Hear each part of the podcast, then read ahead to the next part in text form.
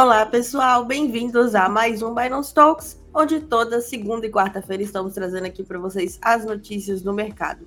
Lembre-se também de se inscrever no nosso canal e vocês também sempre podem conferir o Binance Talks e o Binance Talk Show no Spotify. E não se esqueçam de se inscrever também nas nossas redes sociais. Segue a gente lá para não perder nenhuma das nossas promoções, das nossas novidades, tudo a gente posta por lá. Eu sou a Vitória, esse é o Binance Talks. E a gente vai começar então aí com uma notícia que está indicando que o mercado cripto mundial está de olho sim nos esportes e também no comportamento dos torcedores. Então, Ale, conta aí um pouquinho pra gente dessa notícia do dia. Isso mesmo, Vi. Pessoal, eu sou a Alexandra, eu vou falar para vocês sobre essa pesquisa que aponta que os torcedores buscam melhor compreensão do mercado esportivo de NFT. A pesquisa realizada pela NRG, National Research Group, mostrou como os torcedores de fãs de esportes estão buscando confiança e melhor compreensão do mercado esportivo de NFT. Segundo os dados, os fãs de esportes dos Estados Unidos, Reino Unido, Japão e Brasil mostram um aumento do medo de perder dinheiro ou ser enganado com a compra de NFTs. E parece que, abre aspas aí para a fala da NRG, esse problema é particularmente grave no Japão, onde 4 em cada 10 consumidores têm pouca confiança nos mercados NFTs. Fecha aspas aí. Os investidores dos outros países concordam unanimamente que o mercado de NFT precisa de regulamentação. 58% dos fãs de esportes desses quatro países acreditam ter algum nível de entendimento sobre NFTs, e outros 54% dizem que os NFTs impactaram positivamente seus esportes favoritos. E aí, vocês acham que vocês já buscaram saber, na verdade, né? Se seu time ou atleta favorito fez algo com NFT, contem pra gente. A gente já vê aí, né? Sempre vi que tem gente aí, a, artistas famosos, mas também jogadores famosos se envolvendo com NFT, criando as próprias NFTs. Então, o mundo do esporte tá entrando aí para ficar com as NFTs.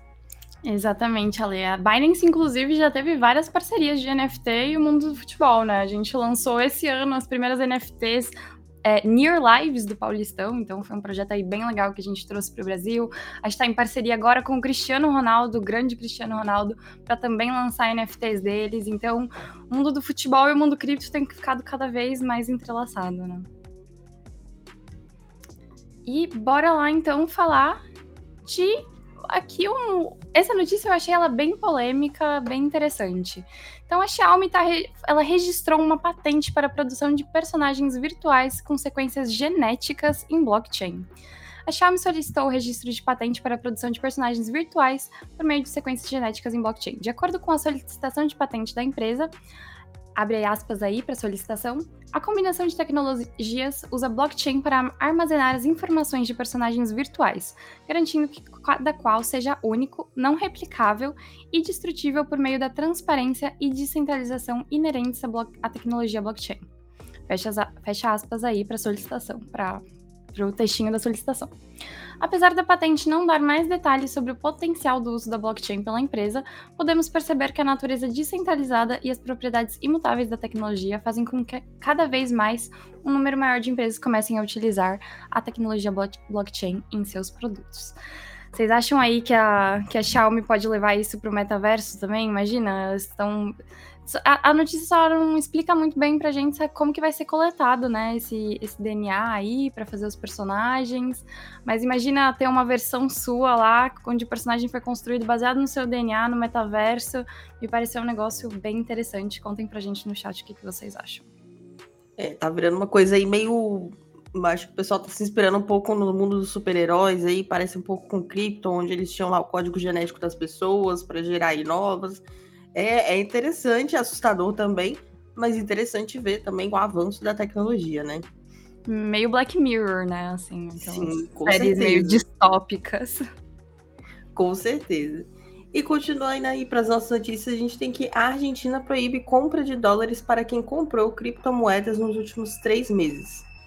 O Banco Central da Argentina anunciou que aqueles que compraram criptomoedas nos últimos três meses não vão poder acessar o mercado único de câmbio livre e comprar dólares à taxa oficial.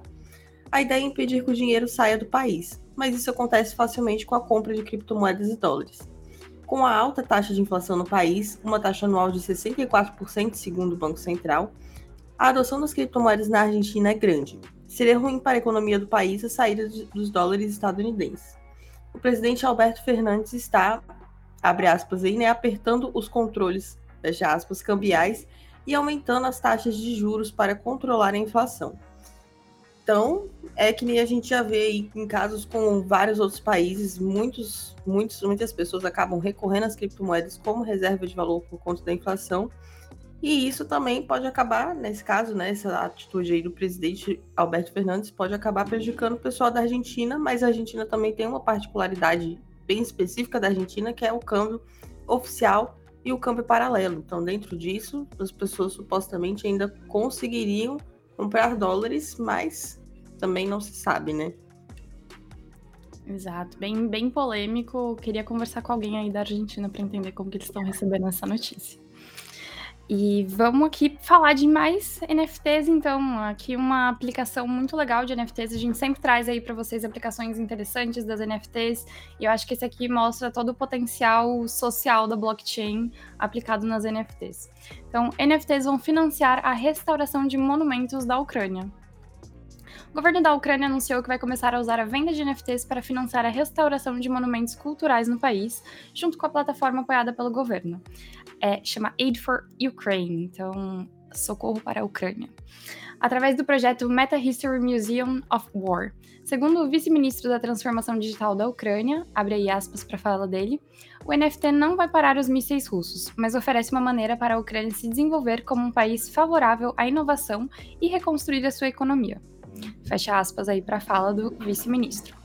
A ideia é que os fundos arrecadados sejam utilizado para, utilizados para restaurar, em vez de ser usado para suprimentos para os militares do país bem, bem complicada a situação na Ucrânia, né? Mas acho que esse projeto pode realmente ajudar a reconstruir a história do Brasil, do, do país, né? Do Brasil.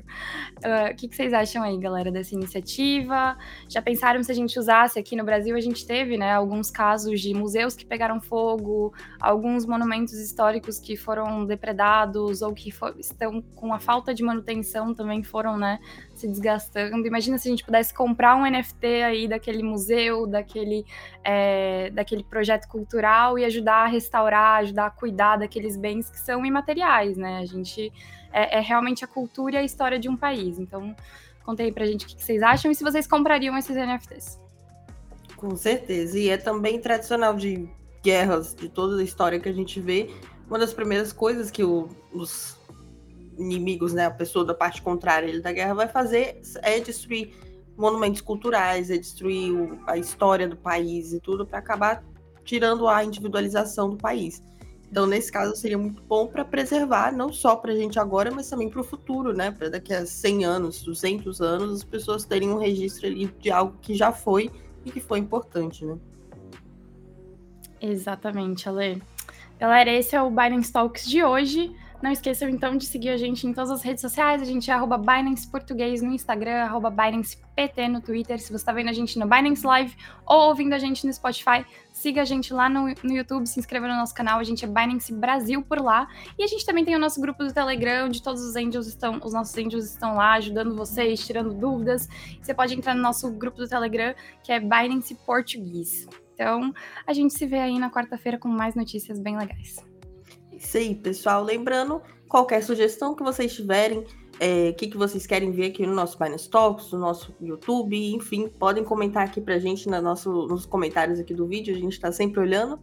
E aí, até a próxima, até amanhã no Binance 60. Quem tiver aí dúvidas sobre cripto, Binance 60 às 16 horas, são 60 minutos para vocês tirarem suas dúvidas com a gente.